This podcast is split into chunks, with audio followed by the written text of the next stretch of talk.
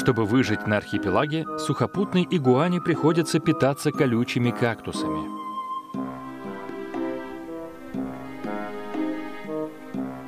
Сочный ствол кактуса дает игуане чистую пресную воду.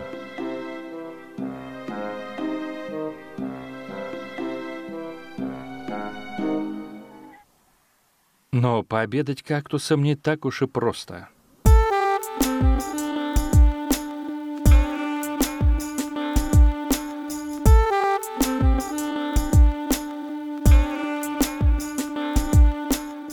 Друзья, всем привет! Это подкаст «Крысиное товарищество». У нас сороковой выпуск. С вами Дамир и Алексей.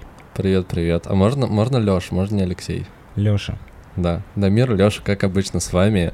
А, очень э, прикольно, что это уже сороковой выпуск. Это как будто бы очень много. Тебе не кажется? Да, уже почти год скоро будет. У нас же год, по идее, какой-то 56 или 57 выпуск должен быть. По-моему, в году 56 недель. Или 57. Да, в октябре у нас, 10 октября у нас будет год нашему подкасту. Да. До этого еще в целом есть время, примерно чуть меньше, чем полгода.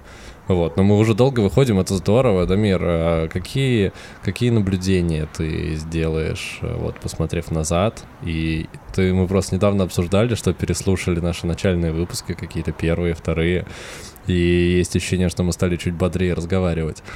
Да, мне кажется, у нас появилась вот эта аудиохаризма. Ну, по крайней мере, ее стало больше, чем в начале. Я ты скажешь, по крайней мере, у меня. Да не, не, на самом деле, мне кажется, что наш контент сейчас намного более интересный, чем он был в самом начале. Вот, и я думаю, что дальше мы будем прокачиваться потом будем просто самыми крутыми подкастерами. Да, по-любому. Уже, уже нужно, нужно подготовить, подготовить ответы на вопросы Дудю. Вот, когда он нас позовет. А, на самом деле... Я подготовил еще за месяц до того, как мы подкаст Это супер. Нет, ну, на самом деле... Для Я же только ради этого Дудя смотрю, чтобы готовиться просто к ответам. Э, на самом деле, действительно, я прям поразился тому, включая там какие-то начальные выпуски, ну, типа, на контрасте, если послушать какой-то там один из последних, потом включить какой-то там первый или второй, то ты такой, блин, это как будто бы два разных, два разных подкаста и два разных человека. Слушай, у меня есть ощущение, что у меня для подкаста выработался какой-то сценический образ. Сценический образ? По крайней мере, у меня вот я последнее время задумываюсь, когда, ну, вот там слушаю материал, и мне как будто кажется, что, ну, вот, не знаю, не то, что я специально его придумывал, угу. просто есть ощущение, что как-то вот какие-то изменения произошли. Ну да, есть ощущение, что вот как минимум первый выпуск, он намного более медленный, чем мы сейчас записываемся, ну, то есть по скорости формулирования мыслей, потому как мы к всему подводим. Ну, это может быть и сейчас так же на самом деле, но мое ощущение, что ста- стало лучше. Со временем становится лучше, это здорово. Ладно, хвалить себя можно бесконечно, а вы подписывайтесь на наши соцсети. Напоминаем, что у нас основная площадка — это телеграм-канал. Там все ссылки на все наши площадки можно легко найти. Также там выходят анонсы фильмов и анонсы выпусков. Для тех, кто не любит Телеграм, есть группа во ВКонтакте. Нет, еще есть пока группа во ВКонтакте. Там же выходят анонсы? Ну, иногда выходят. Короче, лучше подписывайтесь на Телеграм и не пропускайте наши новые выпуски. А мы начинаем наш сороковой выпуск. Да, в сороковой раз поехали.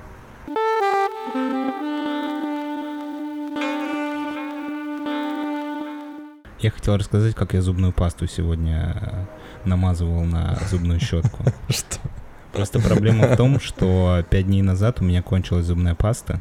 Для меня момент, когда закончилась зубная паста, это тот момент, а, когда тебе приходится а, применять силу для того, чтобы почистить зубы.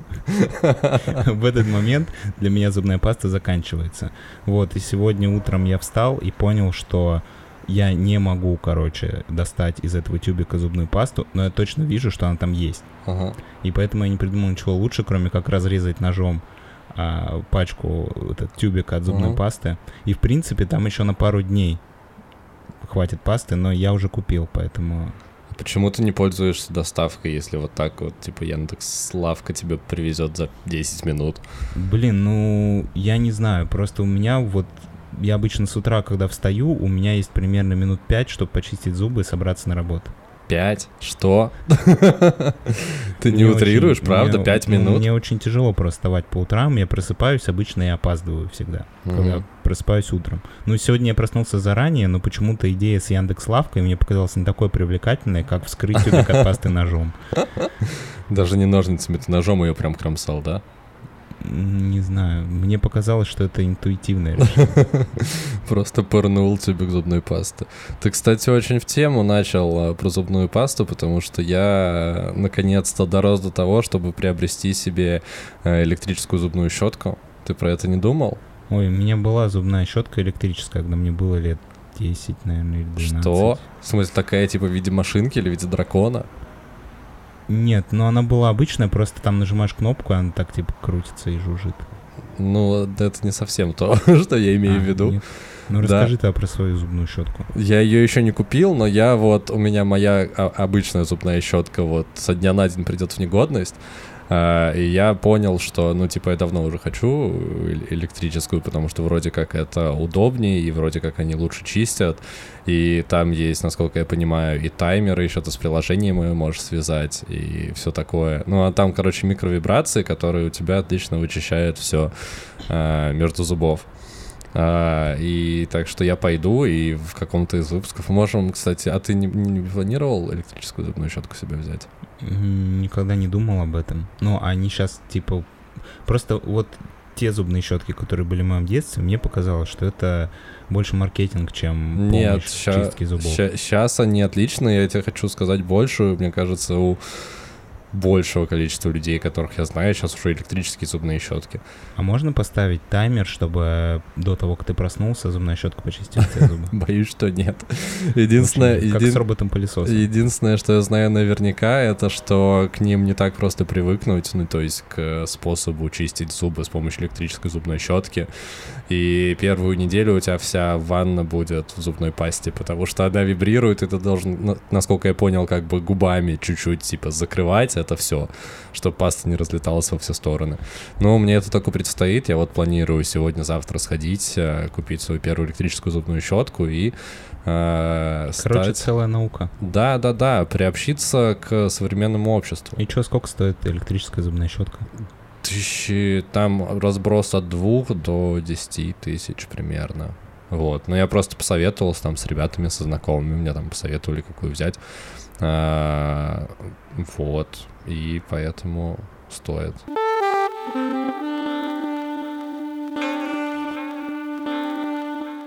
В древности представители цивилизации майя верили, что мир расположен внутри гигантского дома, и четыре игуаны, которых индейцы называли циам, играют роль его стен. Каждая игуана символизировала определенную сторону света и имела свой особый цвет. На небе хвосты игуан сходились, таким образом образуя крышу. Этот дом майя называли Ицамна, буквально игуана-дом. В классический период Короче, смысл такой, что... а, На курсы чтения запишемся. Мне тоже надо. Нет, тут, тут проблема Поэтому я конкретно... больше не читаю ничего во время записи. Тут проблема конкретно с ударением. Я не знаю, куда правильно ставить ударение. А, в общем, в культуре майя почитали игуан. И в прошлом выпуске мы обсуждали фильм, а, как он называется, «Плохой лейтенант», а, где прослеживалась тема рептилий и игуан в частности. И нас настолько поразили эти существа, что мы решили чуть побольше о них узнать и рассказать вам. А, Дамир, как тебе, как, как, как тебе это с- э- э- эти, эти существа? Слушай, ну, а вообще прикольные игуаны. Я так... Визуально. э, Да, немножко погрузился. Ну и в принципе, мне, например, очень понравилось, как э, смотреть видео, как бегают игуаны. Да, они очень быстро бегают, и они так лапами И они херачат, даже что... по, по воде да, могут они бежать. могут бегать по воде. Вот, но глобально, а, если вот рассказать прям что-то такое новое и впечатляющее про игуана, про игуан, я вот даже не знаю, что можно было бы рассказать. Я посмотрел очень много видосов о том, как игуаны пиздятся с разными животными.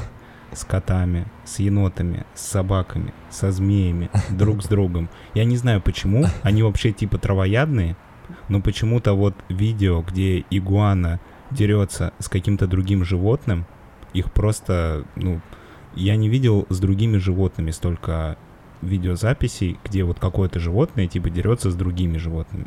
Он даже с кроликом я видел, как дерется. Ты прикинь. Они очень клево хвостами щелкают. Да, еще, кстати, когда у игуана отваливается хвост, он так типа дергается, как будто бы... Ну, я думаю, что это как у всех ящериц, потому что игуаны, они в целом близки с ящерицами. Ну, это, по сути, есть ящерицы просто из Южной Америки. Да, из Южной Америки, они обитают там. Слушай, меня поразил тот факт, я с тобой согласен, что они очень клево дерутся, очень клево бегают. А, меня поразил факт, что у игуаны есть а, а, третий глаз, который во лбу у них. Ну, то есть у них есть вот два глаза, которые видят, э, обычно они очень хорошо видят э, при дневном свете, а в темноте, наоборот, очень плохо, но э, типа за счет того, что у них в глазах есть специальные штуки, они э, при солнечном свете очень хорошо различают самые мельчайшие детали, находящиеся на достаточно далеком расстоянии. Э, но при этом у них во лбу есть еще третий глаз, который остался от их старых потомков, и в процессе эволюции он э, потерял свою основную функцию, и сейчас такой достаточно атрофированный, а, но при этом там есть недоразвитый хрусталик, и вот, по сути, ну, у многих я ящериц такой есть, игуан в частности. А, если посмотреть, у них у всех на голове, на лбу есть такое пятнышко серое, и это вот их третий глаз, который в ходе эволюции а, перестал функционировать. И ученые до сих пор до конца не поняли, для чего этот глаз им нужен, ну, сейчас, потому что он там какую-то функцию все-таки выполняет, но при этом он не функционирует как непосредственно глаз. Это поражает воображение тем, а, что ты понимаешь, что когда-то давно были животные, скорее всего, какие-то виды динозавров, у которых реально был третий глаз, которым они смотрели.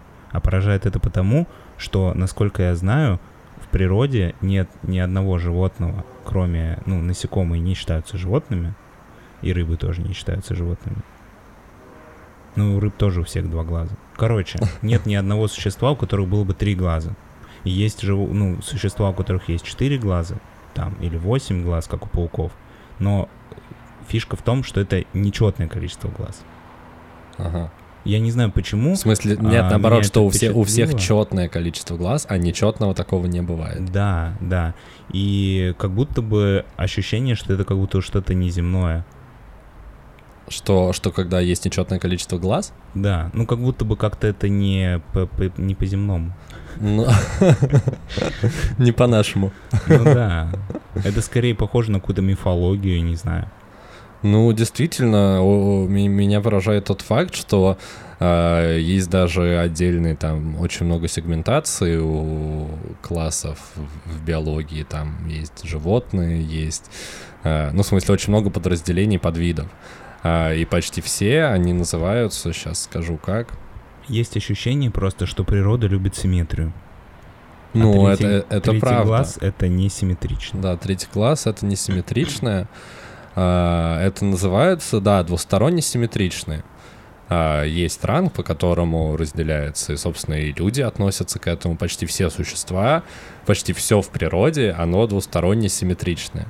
Ну, то есть даже если посмотреть на любой э, листочек, на э, любое существо, оно почти двусторонне симметричное, что удивительно. При том, что две стороны, они все-таки в деталях отличаются, но условно у тебя есть там две руки, два глаза, две ноздри, два уха, типа того. Ну да, да.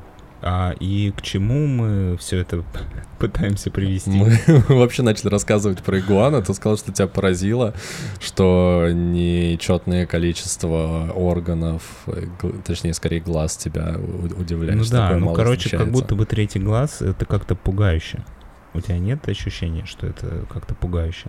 Нет, я бы не сказал. Мне было прикольно посмотреть. Я хотел третий глаз. Сразу вспоминается, ну, если мы говорим про какой-то метафизический третий глаз, то, возможно, он, он и есть, но и если мы говорим про конкретный орган человека, который функционирует, такого, такого я не встречал. А, сразу вспоминается эта рыба из Симпсонов мутировавшая. Помнишь, там ну, была да, ры- да. рыба Но с тремя это, глазами. опять же, да, ощущение от этого образа, как будто бы это что-то противоестественное. Это как в том фильме э, с Арнольдом Шварценеггером, старым боевиком. В, в старом боевике там была девушка с тремя, э, с тремя грудями.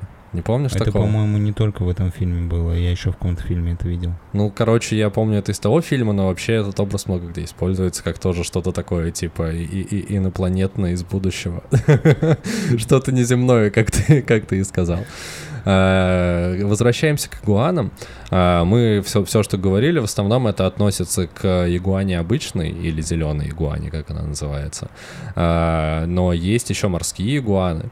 Э, которые живут э, на островах э, в Южной Америке. На и... Галапагосских островах. Да, на Галапагосских островах. Это Южная Америка, что где-то там. Да.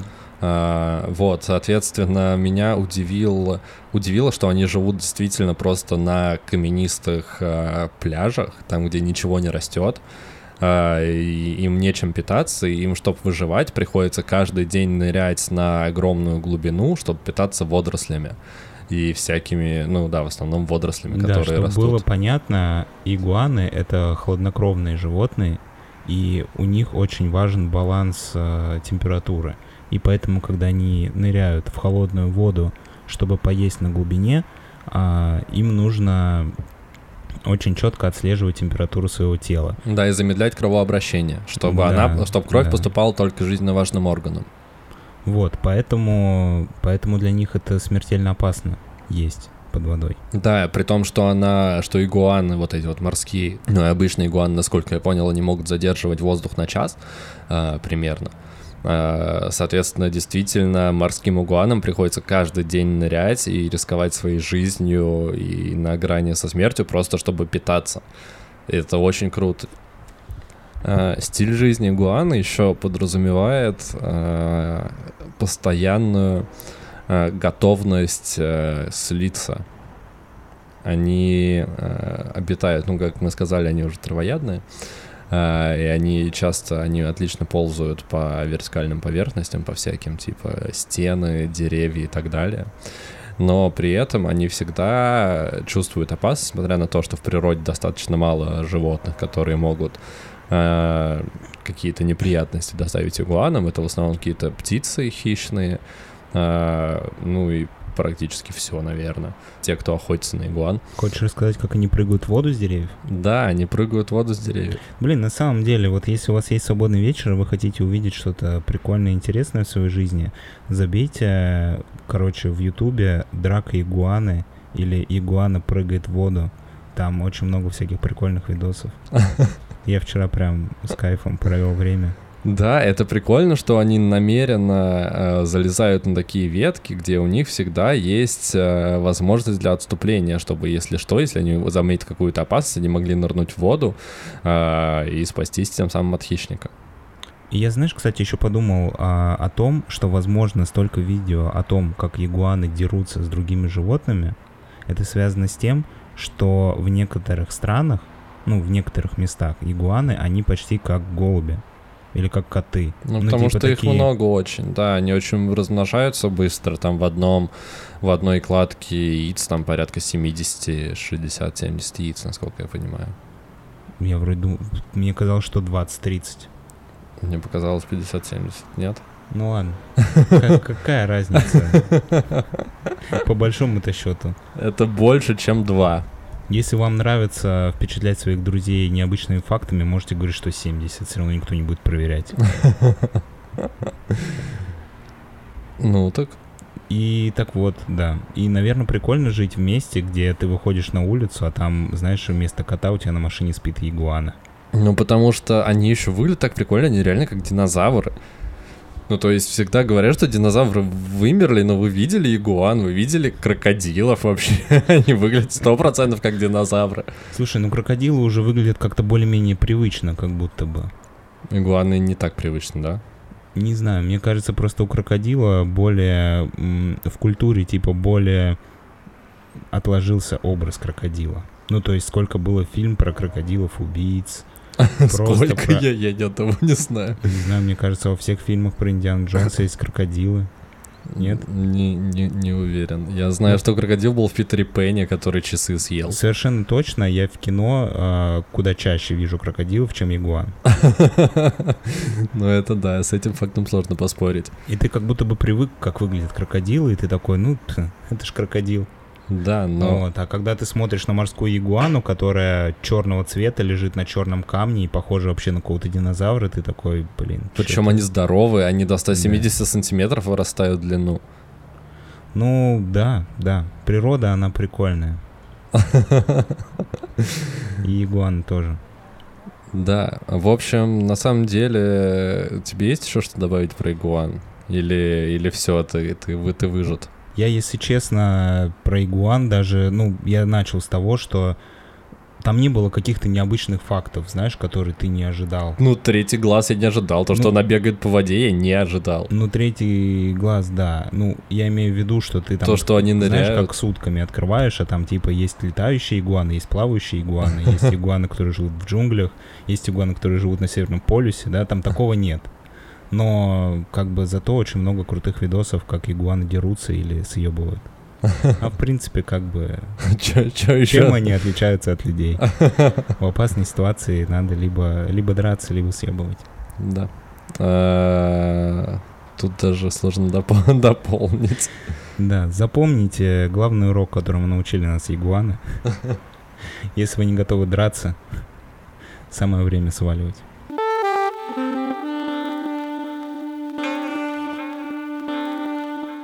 А сегодня мы обсуждаем фильм «Плохой лейтенант». Потому что в прошлый раз мы тоже обсуждали фильм «Плохой лейтенант». Да, и мы решили взять такой же фильм с таким же названием, но 1992 года. И его режиссер Абель Феррера – и фильм про плохого полицейского. Да, на самом деле фильм а, Херцога, он, который мы в прошлый раз обсуждали с Николасом Кейджем, это, ну, по сути, такой вроде как негласный ремейк Uh, вот этого культового фильма 92 -го года, но из того, ну, из тех моментов, которые uh, фильм с Николасом Кейджем заимствовал из вот этого фильма 92 -го года. Это только образ плохого копа, который ни на что, э, ну, то есть использует свое положение максимально, он постоянно нарушает закон, постоянно употребляет наркотики, а, еще тема с тем, что он угорает по бейсболу, ну то есть он прям зависим от ставок, ну, у него азарт. скорее, чем он угорает по бейсболу, мне кажется, ему не так принципиально на что ставить, просто он привык ставить на бейсбол. Ну да, ставит он в основном бейсбол, и еще то, как а, и у Николаса Кейджа в фильме, который мы обсуждали в прошлый раз, и у плохого лейтенанта у него нет имени в фильме, который мы обсуждаем сегодня. А, есть такая небольшая Э, колбочка, в которой всегда есть кокаин, а он его себе так на кулак высыпает и занюхивает. Но мне кажется, что для тех времен это был достаточно популярный способ употребления наркотиков. Я, честно, не настолько секу. Ну, я просто не... Это не первый фильм, в котором я вижу вот таких персонажей, которые вот так типа нюхают. А, ну, ну если быть. вот мы посмотрим фильмы 90-х годов, там часто такое встречается. Да, По-моему, слушай... даже в «Криминальном чтиве» там у Винсента Вега была такая штука, и он тоже с ней. Даже если вспомнить э, чудесный фильм «Черная кошка, белый кот» Кустурицы, где э, главный цыган из огромного, огромный крест открывал, и, и там у него был кокаин. Ладно, мы сегодня собрались здесь не обсуждать, кто в каком фильме что нюхал, а обсудить фильм «Плохой лейтенант». Как тебе вообще фильм, какие впечатления у тебя? Слушай, он намного более серьезный, он вообще не про постеронию, в отличие от фильма Херцога, который мы смотрели в прошлый раз, э, обсуждали в прошлом выпуске. Э, но при этом я поймал себя э, на каком-то ощущении, что как будто бы этот персонаж, э, ну то есть это продолжение персонажа Николаса Кейджа. Возможно, это связано с тем, что мы сначала смотрели типа ремейк, а потом смотрели оригинал. Uh, и вот в оригинале uh, герой, он старше, чем Николас Кейдж, ну, то есть ему там уже под 50, а Николасу Кейджу uh, под 40 или за 40, наверное. Я, ну, не знаю точно, как сказать, но такое чувство, что как будто бы история, показанная в ор- оригинальном фильме, это как продолжение истории Николаса Кейджа, вот если бы все пошло плохо дальше. Потому что он так и не избавляется от э, наркотической зависимости, он все жестче начинает проигрываться на ставках, он Uh, у него есть семья, но эта семья показана какими-то двумя сценами, когда он там отвозит ребенка в школу, и когда он, uh, не знаю, что-то там еще был, когда они в церковь, по-моему, ходили. И, в принципе, персонаж uh, вот фильма старого, плохой лейтенант, э, он намного больше мудак, чем в фильме с Николасом Кейджем, потому что Николас Кейдж, он определенно, ну, ведет себя неправильно, творит ужасные вещи, но он у тебя все равно какую-то эмпатию вызывает, потому что он харизматичный и прикольный. Э, я хотел привести из оригинального фильма одну сцену, которая характеризует персонажа. Плохой лейтенант в какой-то момент нюхает кокаин с фотографией своих детей. Мне кажется, даже это Э, уже, ну, то есть это прям совсем потерянный человек. Э, Слушай, мне кажется, что тут проблема в том, что поскольку фильм «Плохой лейтенант» 2009 года э, был немножко с другим посылом, то там этого копа его сделали более крутым.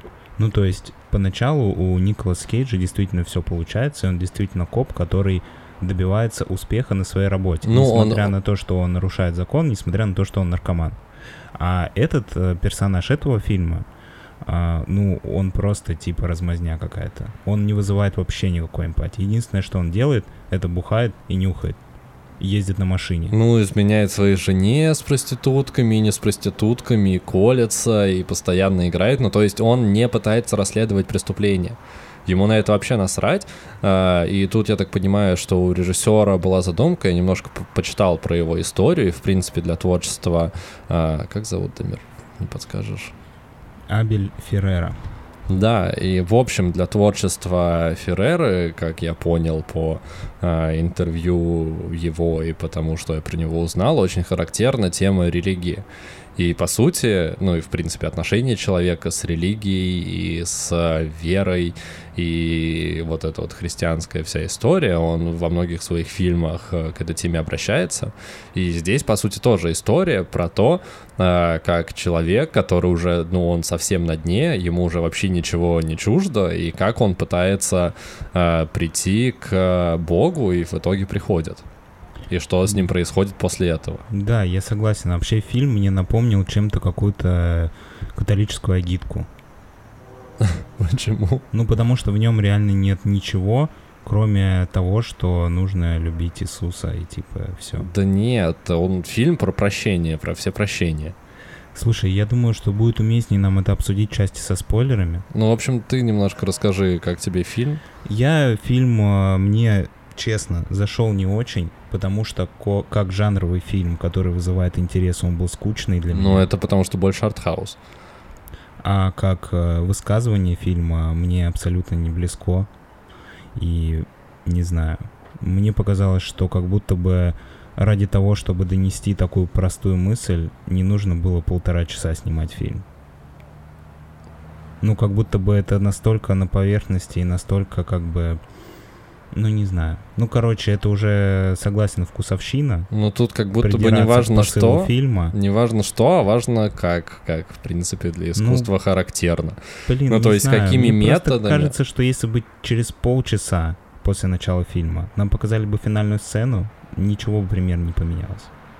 Потому что за эти полтора часа, которые герой страдает, нюхает и а, всячески там плачет, рыдает и мучается, ну, мы не получаем никакой новой информации. Просто мы видим, что он очень сильно мучается. Или очень-очень сильно мучается. Ну, и в итоге мы получаем ответ. Ну, то есть, как бы развитие ну, персонажа ну, происходит. Сюжет должен двигаться. В этом фильме сюжет не двигается. В этом фильме сюжет, э, герой бухает, нюхает, страдает, э, опять бухает, опять нюхает, опять страдает, а потом находит Иисуса Христа и такой... Короче, я все проспойлерил, поэтому мы переходим к части со спойлерами. Ну, финальный поворот я никому не рассказал, правильно? Ну да. Так что у вас еще есть возможность посмотреть фильм незамыленным взглядом. Если вы того желаете. А может да. просто послушать да. наш рассказ и сделать выводы. И, может быть, не тратить свои полтора часа жизни. Да, а на этом мы переходим к части со спойлерами. Если вы не смотрели фильм и не хотите услышать какой-то сюжетный поворот, то перематывайте к следующему тайм-коду.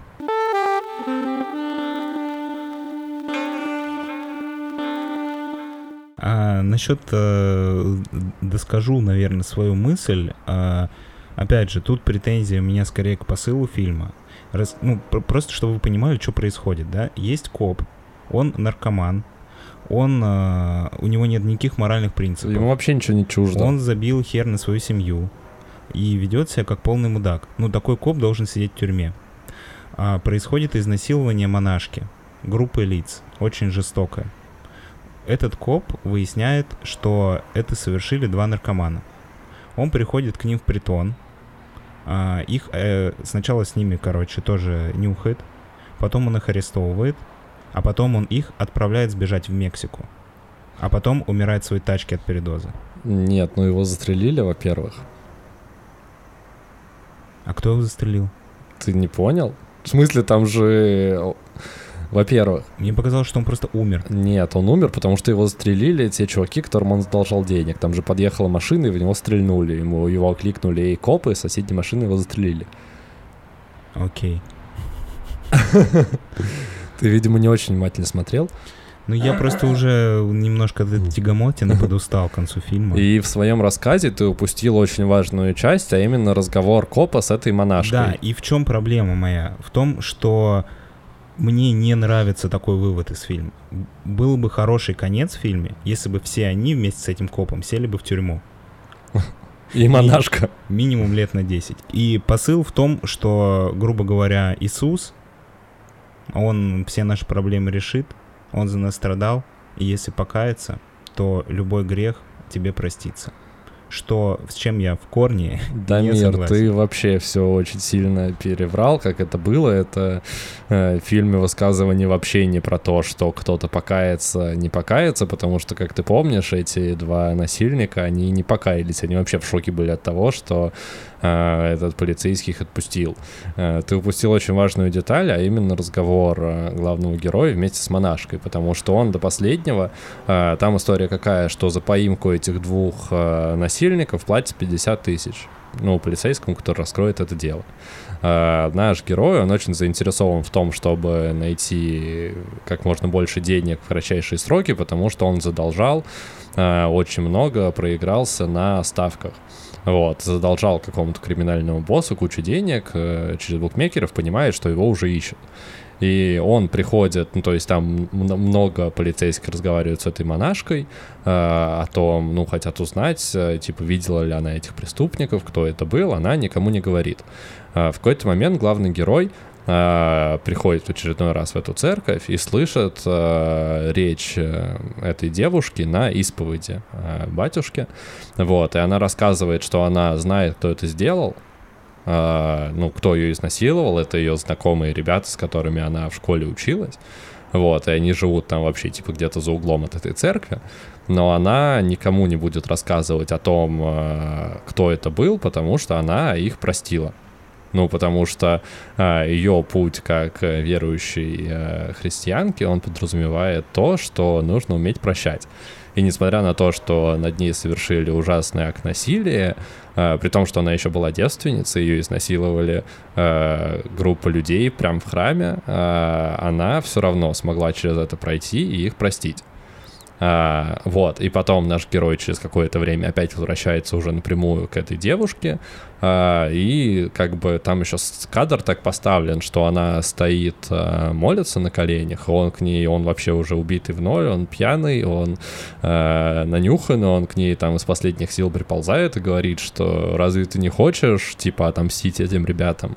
А, и так, ну, типа, пытается ее склонить на свою темную сторону, э, говорит о том, что вот э, другие полицейские, они э, как бы действуют по закону, и, скорее всего, этих парней там им дадут условку или там, ну, короче, отпустят, потому что они еще несовершеннолетние и так далее. А я, типа, я вне этой системы, я смогу сделать так, чтобы эти парни на самом деле поплатились. А, после чего она ему говорит, что э, нужно уметь прощать и что это ее путь как э, верующего человека.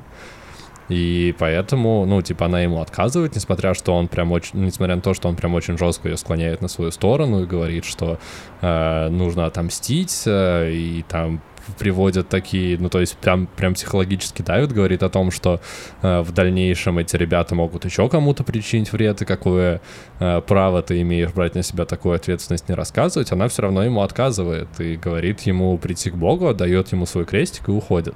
После чего э, главному герою привиделся Иисус, э, на которого он сначала кричит, он спрашивает у него почему, э, начинает на него кричать, посылать его, говорит, что он лучше всех все знает, и вообще этот бог ему не, не нужен, и ничего хорошего от него не получил. А Иисус все это время просто стоит и смотрит э, молчаливо, и ничего не происходит. И в какой-то момент герой ломается и начинает признавать свои ошибки и говорит о том, что э, он довел себя до такого состояния, потому что он просто был слабым и не знал, что делать со своей жизнью.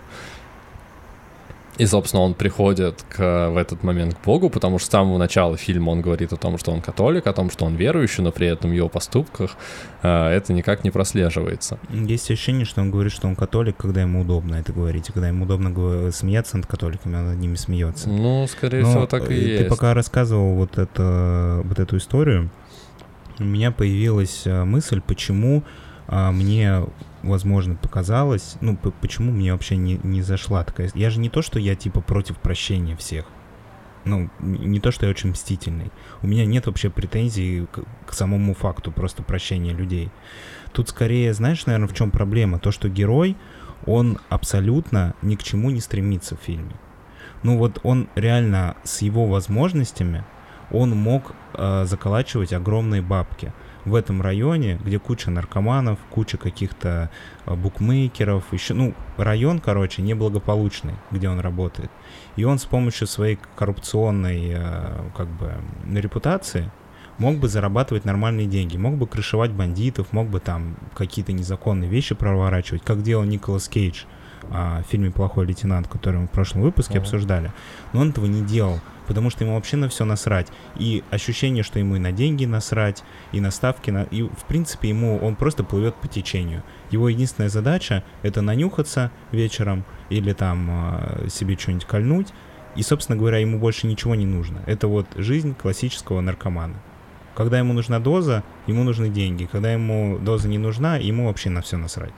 И, собственно говоря, наверное, поэтому не создается ощущение, как будто бы он совершил какой-то поступок, потому что он ни к чему не шел и ни к чему не стремился. Он плыл по течению, течение занесло его в церковь, там у него была какая-то галлюцинация, и дальше он по течению поплыл, и также этих ребят отправил на автобусе, как будто бы абсолютно по течению. Ну, скажи, Нет что... ощущения, что он какое-то решение принял в какой-то момент. Скажи, что неожиданно, когда он их отпускает, потому что когда он берет этих парней и вяжет, и э, Слушай, есть чувство, что он везет их в участок. показали нам Иисуса в этом фильме, что когда они ехали в машине, я не сомневался, что он их отпустит. Ну, у меня такого не было. Я вот не читал, я прям удивился, что он их отпустил, ну, потому что это вообще максимально не свойственно для персонажа, да, которого нам заявили. это максимально странно, потому что мы совершенно не понимаем, в какой момент произошло изменение в герое, что он стал вдруг таким правоверным и научился прощать. В тот момент, когда он пришел к Богу. Ну, то есть вот эта кульминационная сцена в храме, когда он сначала Э, обращается к Богу и посылает его, и потом кается и признает свои ошибки, и в этот момент э, тут же происходит развязка, что он тут же находит этих преступников, и тут как раз перед ним стоит выбор, как поступить. Не знаю, как будто бы мне как будто бы не хватило, чтобы я почувствовал это изменение. Потому что для меня а, вот этот коп, который вышел из храма, и этот коп, который зашел в храм, и этот коп, который весь фильм нам показывали, это совершенно один и тот же человек. Ну, я не почувствовал именно изменения в нем. А то, что персонаж в фильме совершает поступок, который совершенно ему не свойственен, ну, это просто плохой сценарный ход. Ну, не, не, не знаю, я, я думаю... просто пытаюсь понять, почему, почему мне так вот не, не зашел этот фильм, потому что, ну, правда, у меня нет проблем с прощением, в принципе. Хоть я как бы и шутил насчет того, что было бы неплохо, если бы их всех посадили, но я понимаю, в чем высказывание фильма, это окей, это нормальное высказывание. Но как будто проблема в том, что как-то это неправдоподобно. Не знаю, я вот не, не смог поверить этому персонажу. Ну, потому что это больше, я думаю, как артхаус, и еще немножко к теме ты сказал, что он э, говорит, что он католик, э, только когда ему это удобно. Там была сцена, когда он уже очень много денег задолжал букмекерам, и он с одним из них разговаривает и говорит, еще раз удвой ставку, и исходя из этого, если он еще раз проиграет, он будет должен 120 тысяч э, мафии. Э, ему букмекер говорит, типа, типа, подумай, тебя же просто убьют, ты сейчас проиграешь, уже вот, типа, денег, которые ты на данный момент должен, достаточно, чтобы тебя убить. А, а ты хочешь еще одну ставку сделать, на что герой отвечает, я в этом городе живу и с 14 лет уволя... уворачиваюсь от пуль. Я католик. Я отлично с этим справляюсь. Звучит как мы русские с нами бог. Просто до этого была сцена, где он как раз э, издевался над своими коллегами, которые говорили, что вот монашку изнасиловали как-то отвратительно, и как вообще кто-то мог э, себе такое позволить. А он говорил, что типа, ну и изнасиловали еще одну девчонку, типа, в костюме пингвина. Типа, чем, о чем вообще мы тут, типа, говорим? Ну да, нет, на самом деле э, тему, те, тема поднята интересная, потому что когда происходит эта ситуация с изнасилованием, и вот э, полицейские об этом узнают, они стоят там в курилке, где-то это обсуждают. А, действительно, все, ну там все, насколько я понимаю, верующие, все католики, и они прям возмущаются этому факту, что вот как так, прям в храме, а, да еще и монашку, которая была девственницей ко всему прочему, и главный герой говорит достаточно на мой взгляд, адекватную мысль, что насилуют э, каждый день кого-то, и почему-то именно тому факту, что это произошло в храме, и это произошло с монашкой, почему-то это делает ситуацию особенной. Хотя, по сути, это такое же изнасилование, как и любое другое изнасилование. То есть ужасный факт насилия над человеком. В общем, изнасилование, изнасилование в любом случае это плохо, вне зависимости от того, оно произошло в храме или не в храме, и где оно происходит. Мы это, такие штуки не поддерживаем. А, в завершении обсуждения фильма хочется сказать, что а, фильм действительно спорный, он, мне кажется, ну, нужно быть готовым к тому, что ты смотришь, потому что он, правда, достаточно затянутый, там много сцен, откровенно мерзких, э, ну, то есть которые раскрывают э, все плохие характеристики, все плохие стороны главного героя. И, ну, то есть, Дамир, я с тобой, наверное, согласен, что э, вывод, к которому это все приходит, он, возможно, несоизмерим с тем, что было показано до этого в фильме. Ну, то есть, когда ты э, час десять смотришь на ужасные поступки, которые совершает герой, что в последние 20 минут он э, якобы искупил свои грехи и, ну, поплатился за них, это, возможно, немножко э, с точки зрения баланса не э, ну, не, не, нелогично сделано, потому что ты больше скучаешь на этом фильме, чем получаешь да, какой-то профит. Совсем не похож на персонажа, который решает вопросы. То есть, если бы он бы весь фильм решал вопросы своими незаконными методами и совершал бы плохие поступки, угу. а потом бы в какой-то момент его жизнь перевернулась, и он такой, э, ну, пересмотрел, и нам было бы интересно смотреть, как он переломился как он типа вот из такого ублюдка, который все ради своих целей делает, превратился в человека, который а, ну, научился чувствовать эмпатию, научился прощать. А тут мы видим, видим просто наркомана, который плывет по течению и типа и просто прикрывает и еще он... двух других наркоманов, и ты такой, что... И он даже не хороший коп, потому что, несмотря на все свои грехи, ну да, Николас Кейдж, он был хорошим копом в первую очередь. Ну как, хорошим копом в плане он свои обязанности выполнял. Ну, он хотел раскрыть преступление. С точки зрения хорошего копа, в, в хорошем смысле слова, конечно, нет. Ну, в смысле, он хорошо выполняет свою прямую задачу. Он ну, хочет ну, раскрыть это преступление. Ну, да, да, я тебя понял, о чем ты говоришь. А герой оригинального фильма, ему, как ты уже сказал, насрать, и, возможно, его поступок в конце э, не как бы соответствует всему, что происходило до этого. Но если воспринимать фильм как метафору, э, и такое высказывание автора на тему прощения, всепрощения, христианского, то окей, имеет место быть.